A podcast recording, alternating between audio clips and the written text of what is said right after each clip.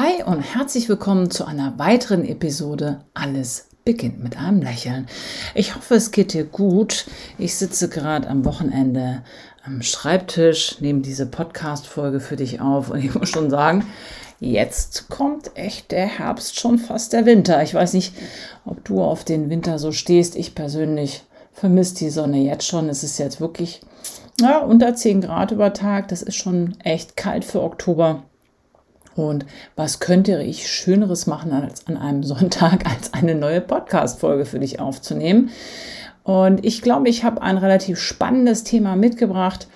Ähm, vielleicht betrifft es dich selber, vielleicht bist du da schon durch, vielleicht hast du Kinder und irgendwann kommt dieses Thema auch in dein Leben. Es geht um das Thema Hilfe, meine Weisheitszähne müssen raus. Oder, wie gesagt, vielleicht auch die Weisheitszähne deiner Kinder. Jetzt möchte ich in dieser Podcast-Folge einfach ein paar Fragen aufgreifen, die mir immer wieder relativ häufig in der Zahnarztpraxis gestellt werden und so ein bisschen auch ja zusammenfassen, was ich auch schon, ich glaube jetzt mittlerweile auf über 50, wenn nicht sogar 60 YouTube-Videos zusammengefasst habe, wo ich wirklich in der Salami-Technik die kleinsten Fragen, die die Teenager, Jugendlichen und natürlich auch Erwachsenen ähm, rund um dieses Thema mir auf den sozialen Plattformen stellen. Und da lade ich dich natürlich gerne ein, dass du die Playliste Weisheitsszene dann auch mal abcheckst, um einfach gut vorbereitet zu sein zu einem Eingriff, der eigentlich gut planbar ist, wenn du weißt, was da auf dich zukommt. So, und wenn wir da jetzt mal einsteigen sanft, dann gibt es natürlich zwei Arten von Herausforderungen bei den Weisheitszähnen. Entweder ich gehe jetzt einfach mal davon aus, du bist betroffen. Dann ist es für mich ein bisschen einfacher, darüber zu reden.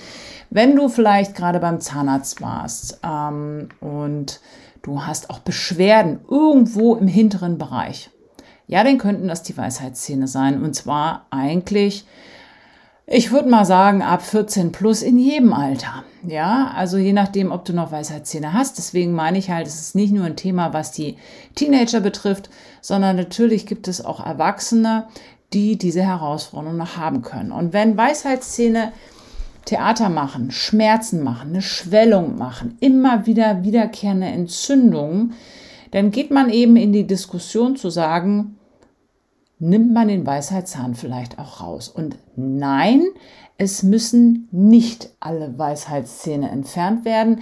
Das hängt tatsächlich so ein bisschen davon ab, wie ist der Zustand? Ja, wie kriegst du das Ganze gepflegt? Weil die meisten Weisheitszähne müssen entfernt werden, weil sie keinen Platz haben. Was heißt das?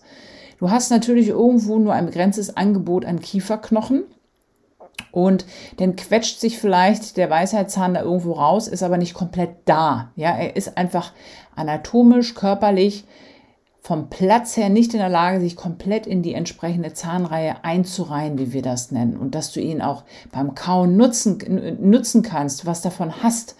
Im Oberkiefer ist es ganz, ganz häufig so, dass ähm, der Weisheitszahn eigentlich schon am Ende der Zahnreihe eher seitlich Richtung Wange rauskommt. Und die meisten können diese Zähne dann einfach nicht pflegen. Das kann eine Muschelecke werden, eine Stinkecke. Wenn diese Zähne dann, weil da immer Plack, Belag, Essensreste drauf gelagert sind auf der Kauffläche, wenn die dann ein Loch entwickeln.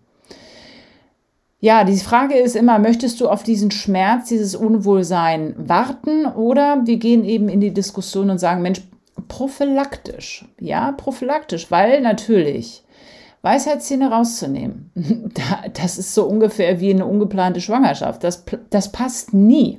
Das ist auch völlig in Ordnung. Aber manche Sachen kann man eben sagen, okay, keine Ahnung, zum Beispiel dieses Jahr will ich ein Jahr nach Amerika oder ich mache einen Jobwechsel, keine Ahnung, whatever. Da geht man in Diskussion. Ich persönlich, andere Kollegen mögen das anders sehen rupf jetzt nicht jeden Weisheitszahn raus. Das ist Quatsch, ja, weil das muss schon eine medizinisch, zahnmedizinische Indikation geben, zu rechtfertigen, dass ein Weisheitszahn entfernt wird. So, also wenn er gerade Schmerzen, ein akutes Problem macht, ein Abszess, ein Infiltrat, eine, eine dicke, schmerzhafte Wange provoziert, dann muss er wirklich schon so ein bisschen, dann steht er wirklich zur Diskussion, der muss raus, weil erfahrungsgemäß aus den letzten 25 Jahren ist es einfach so, wenn so ein Zahn einmal Beschwerden gemacht hat, also wir sprechen vom Weisheitszahn, dann kommen diese Beschwerden leider auch immer wieder. Gerade wenn sie diese Schleimhautkapuzen, wie wir das nennen, noch haben.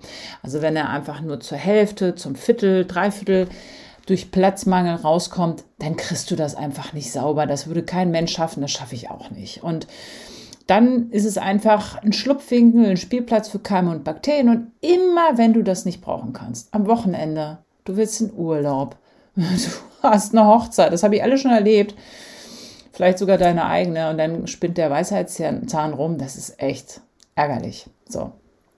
Und dann kann man das Ganze einfach angehen. Dann gibt es natürlich den Fall, dass ähm, du vielleicht gerade beim Kieferorthopäden warst. Der Kieferorthopäde hat deine Zähne behandelt und hat gesagt, ja, die Weisheitszähne, da ist kein Platz, da müssen wir was machen. Da muss man aber trotzdem auch ruhig bleiben, weil Hand aufs Herz, viele Kiefer ähm, Orthopäden drängeln da auch so ein bisschen und sagen, ja, deine Zähne die sind jetzt gerade, die Weisheitszähne müssen unbedingt raus und wenn du das nicht machen lässt, dann fallen, fallen die Zähne quasi wieder alle zusammen und dann wandern die und kippen die und ich weiß nicht was. Ruhe bewahren, weil ähm, es geht ja da in erster Linie eigentlich um Teenager. Um, da ist es einfach so, da muss man einfach gucken, welchen Zustand, welches Wachstumsstadium haben diese Weisheitszähne gerade. Ich kann mich noch an die Klinikzeit ähm, in der MAH erinnern, als ich Assistenzzahnärztin dort in der Poliklinik in der Chirurgie war. Da wurden viele Teenager einfach operiert und man hätte letztendlich da auch noch einfach ein bisschen warten können, denn wären diese Wachstumszustände einfach ein bisschen besser gewesen, um die Zähne rauszunehmen. Was heißt das? Ähm, schau, diese Weisheitszähne wachsen alle unterschiedlich. Du kannst nicht sagen, der beste Zustand ist 14, der beste Zustand ist 15, 16, 18.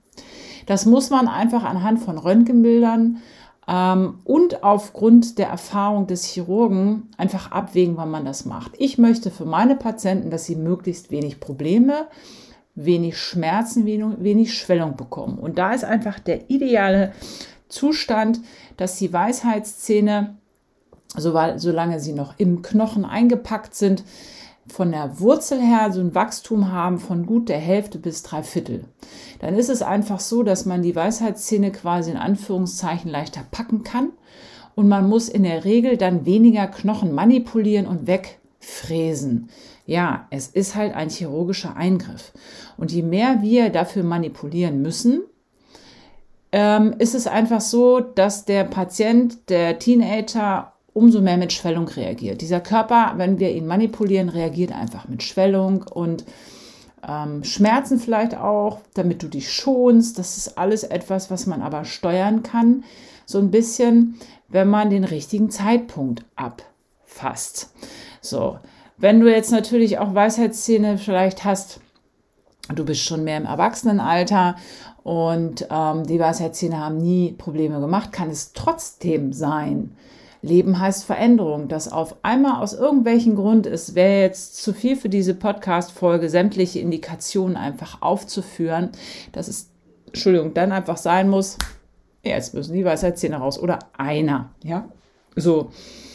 Und jetzt haben wir das im Prinzip abgeschlossen. Es gibt ein akutes Schmerzproblem, dann muss ich aber auch erst diese akute Schmerztherapie durchführen, bevor ich den Weisheitszahn entferne. Oder aber es ist ein Zustand, wo du keine Beschwerden hast und wir können diesen Eingriff planen. Das ist für mich als Behandler immer der beste Zustand, weil wir dann halt auch viel eher ähm, dir quasi entgegenkommen können, dass wir diesen Eingriff sehr, sehr, sehr schmerzfrei gestalten können, weil wenn etwas entzündet äh, ist und viele Entzündungsparameter in diesem Gewebe sind, ist es einfach schwieriger für dich zu betäuben. Dann ist die Frage eben, wann macht man das? Und da ist einfach, wenn die Diagnose gestellt wird, okay, pass auf, der Weisheitszahn muss raus oder alle vier Weisheitszähne müssen raus, dann ist die Frage, wann man das macht. Und da stelle ich immer wieder fest, dass Menschen mit diesem Eingriff ganz, ganz unterschiedlich ähm, einhergehen. Das ist wahrscheinlich bei vielen Operationen so. Es gibt Menschen, die gehen realistisch ran. Es gibt Menschen, die unterschätzen das. Und dann gibt es Menschen, die können eine Woche vorher nicht schlafen. So. Und es ist so der gesunde Mittelweg. Ich denke mal, es ist halt so, du wirst diesen Eingriff ja überleben. Ja, das ist ja jetzt etwas, wo wir zum Beispiel, ich kann mich noch sehr gut daran erinnern, als meine Weisheitszähne selber rausoperiert wurden, fand ich jetzt auch nicht wirklich toll, weil also mich hat zum Beispiel auch keiner nach einer Narkose, Tiefschlaf, Sedierung oder sonst was gefragt. Ich musste die äh, quasi unfreiwillig, freiwillig nur mit einer Spritze hergeben und ja, es war nicht schön und es war auch danach nicht schön. Also ich kann das gut nachvollziehen, wenn jemand dabei leidet. Ähm, ich habe das noch auch genau sehr gut im Kopf aber es ist dann auch irgendwann vorbei und du kannst dann einfach damit durch sein. Aber was du einfach wissen musst, es ist nicht bis ins letzte planbar, zum Beispiel, wie lange das Ganze dick ist. Man sagt in der Regel bis zum dritten, vierten Tag, dann wird es besser. Aber wie gesagt, es hängt auch von der Schwierigkeit der Lage der Weisheitszähne ab. Ja, es gibt es, äh, ich erzähle das meinen Patienten auch, dass ich sage, okay, nimm dir eine Woche Pause. Du wirst dich um dich kümmern, du musst dich schonen, du musst kühlen, du fühlst dich nicht gut. Und äh, das bezieht sich halt zum Beispiel auf Prüfungen in der Schule, im Studium, auf Arbeit, dass man einfach sagen kann, ja, eine Woche bin ich raus oder ich bin vier Tage raus. Das musst du halt deinen Operateur fragen, wie er es realistisch einschätzt. Und selbst dann sind halt Variablen drin, wie dein Körper das halt von der Heilung auch ausheilt, weil meine Erfahrung ist eben, es spielt sehr stark der Kopf eine Rolle, wie du es ausheilst. Und natürlich auch dein allgemeiner Gesundheitszustand, deine körperliche Fitness, dein Immunsystem. All das sind natürlich Faktoren, die wir auch als Zahnärzte und Chirurgen nicht in der Hand haben. Also es hängt nicht immer nur von der Fähigkeit des Zahnarztes und des Kieferchirurgen ab, mitnichten, sondern es gibt halt Patienten, da muss man nur einen Zahn ziehen, in Anführungszeichen, und die liegen, die liegen da nieder. Und dann gibt es andere Menschen, wo du denkst, boah, die haben bestimmt gelitten und da war nichts. Ja, also das ist auch manchmal für uns Ärzte, Zahnärzte überraschend, wie Men Menschen äh, unterschiedlich Operationen wegstecken. Und deswegen sei dir einfach bewusst, es ist ein operativer Eingriff. Punkt. Das ist ganz, ganz wichtig. Und es ist nichts döver, als wenn man dann quasi sagt, okay, wir machen jetzt Termin zum Fädenziehen und dann kommt womöglich raus, ja, aber ich fliege irgendwie in drei Wochen in Urlaub, äh, in drei Tagen in Urlaub. Mach das bitte nicht. Das heißt, ich habe mir auch schon wirklich angewöhnt, ähm, äh, in dem Aufklärungsgespräch, was man natürlich auch durchführt, mit allen Risiken, die man auch unterschreiben muss mittlerweile, zumindest bei mir in der Praxis, ähm, dass man einfach sich darüber bewusst ist und dass man halt auch mal in seinen Kalender guckt, dass man eben dann nicht in Urlaub fährt oder in den Tauchurlaub, das ist die größte Katastrophe, also in die Sonne und dann noch die Druckveränderung. Das ist für so eine Wunde wirklich überhaupt nicht gut und dann würde ich die OP auch nicht durchführen.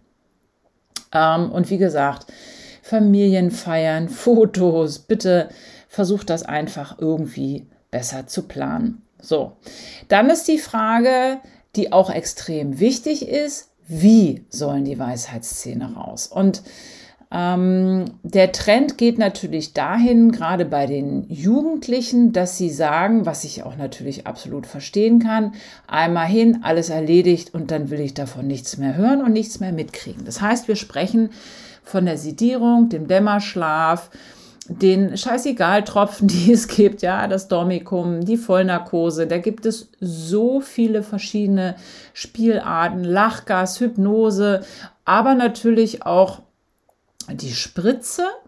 Und das ist so ein bisschen natürlich auch Einstellungssache des Patienten, der Eltern und auch des Operateurs, was er anbietet, welche Erfahrung er hat, weil ich persönlich lehne das ab, ähm, alle vier Weisheitszähne rauszunehmen, nur mit Spritze. Ich glaube, ich habe das in meinen 25 Jahren zweimal, dreimal gemacht äh, bei bei äh, Jungs im Teenageralter, aber die waren, glaube ich, schon so um die 20, die wollten das unbedingt zu haben und ganz ehrlich, die haben auch echt das, weil das ist körperlich anstrengend. Es geht nicht nur darum, es geht nicht um Schmerzen, es ist einfach wirklich anstrengend, es ist anstrengend im Kopf.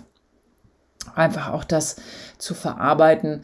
Von daher, ähm, es hat auch viel mit der Spritztechnik zu tun, nicht, dass alles beide Seiten taub sind und so. Also ich mache das nicht mehr.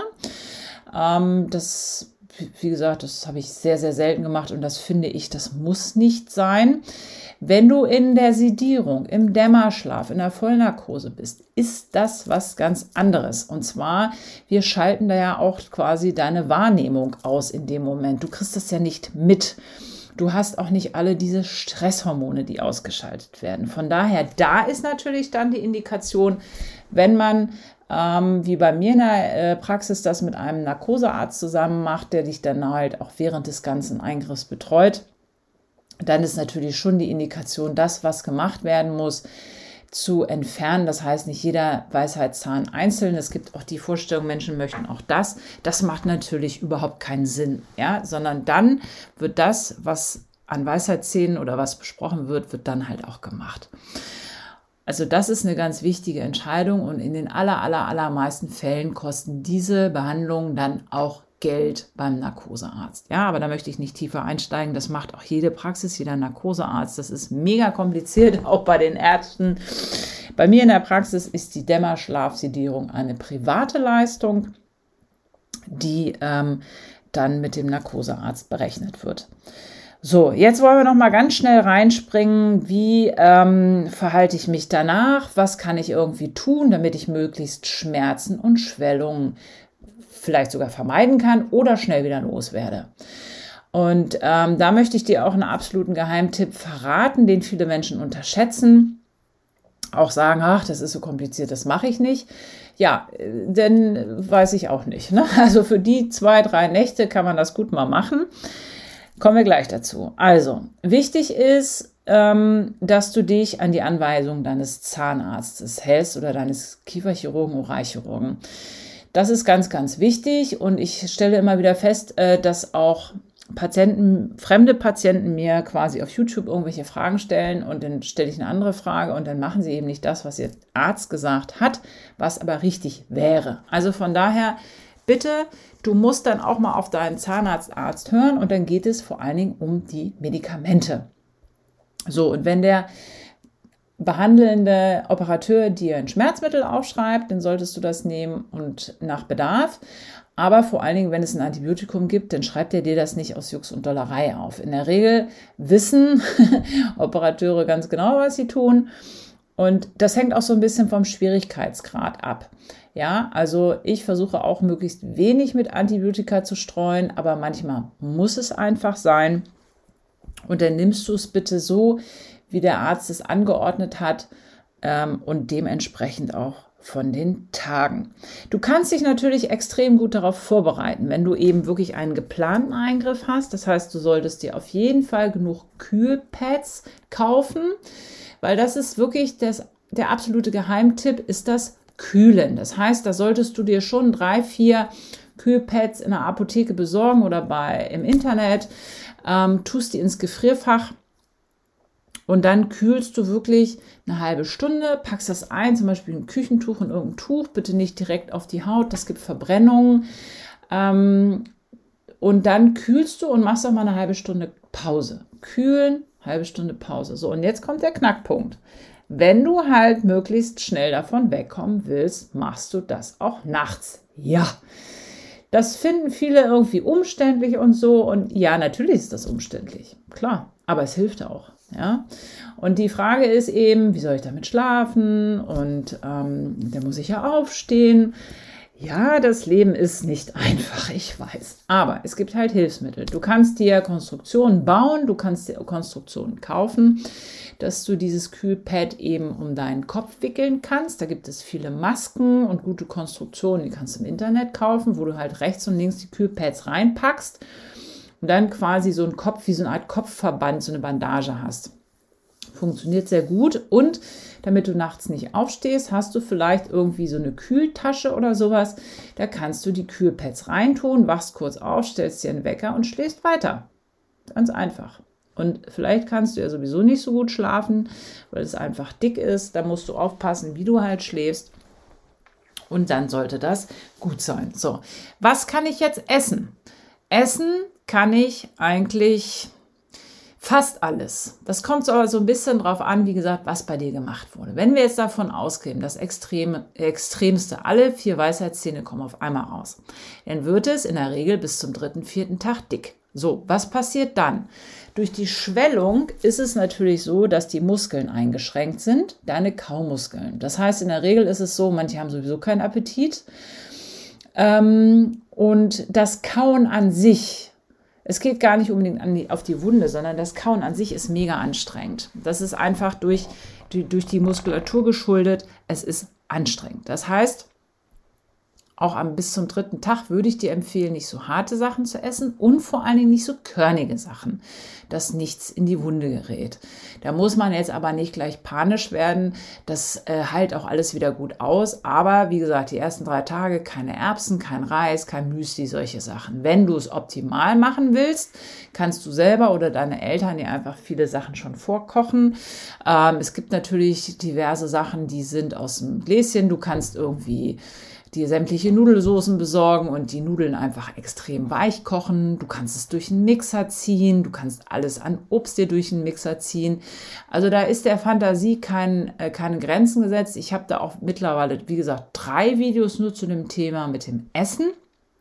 Das kann man machen, weil vor allen Dingen die Jungs müssen satt werden und dann gibt es eben alles in den Mixer. Selbst Fleisch kann man mixen, wenn man das machen möchte. Okay? So, ähm, jetzt noch ganz kurz, wann kommen die Fäden raus? Das ist auch immer so eine wilde Frage auf den Socials. In der Regel ist es so, dass bei Weisheitszahn-OPs die Fäden nach sieben Tagen rauskommen. Es gibt Kollegen, die machen das nach zehn oder 14 Tagen. Mach es so, wie dein Arzt das macht. Ich werde da überhaupt kein Urteil drüber abgeben, weil alles ist möglich und es ist auch nicht schlimm. Ähm, also feel free, hab Vertrauen zu deinem Arzt. Wie gesagt, ich mache das nach sieben Tagen. Wenn es durchs Wochenende eben zehn Tage sind, dann geht das auch. So schnell wachsen Fäden nicht ein. Die spannende Frage ist, wann solltest du vielleicht zur Kontrolle gehen? Wann ist etwas nicht normal? Normal ist natürlich ein Begriff. Hm. Den kann man nicht genau definieren nach einer OP. Aber tendenziell kann man sagen, wenn du ab dem dritten Tag immer noch extrem starke Schmerzen hast, die du mit deinen Schmerzmitteln nicht in den Griff bekommst, wenn du einen extrem schlechten, eitrigen, bitteren, salzigen Geschmack hast, geh zur Kontrolle. Das sind so Sachen, wirklich, wenn ab dem dritten, vierten Tag es nicht deutlich täglich besser wird, solltest du bei deinem Operateur anrufen und sagen, du möchtest bitte eine Kontrolle, dass er sich das angucken kann. Und ich denke, damit haben wir erstmal die gröbsten Fragen, die größten Fragen abgegriffen rund um das Thema Weisheitsszene. Wenn du mehr zu diesem Thema einfach wissen und hören möchtest, schreib mir gerne auf Instagram, dass ich dir da noch ein bisschen Unterstützung geben kann. Vielleicht steht das gerade bei dir an.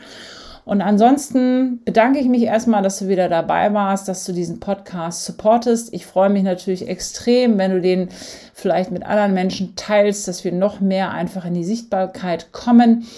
Hinterlass mir gerne eine 5-Sterne-Bewertung mit einer Rezession, würde mich echt extrem freuen.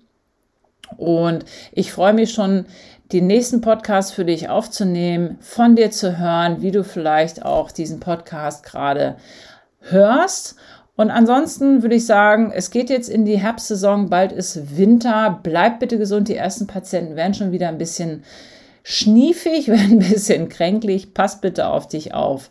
Bis dahin. Ciao.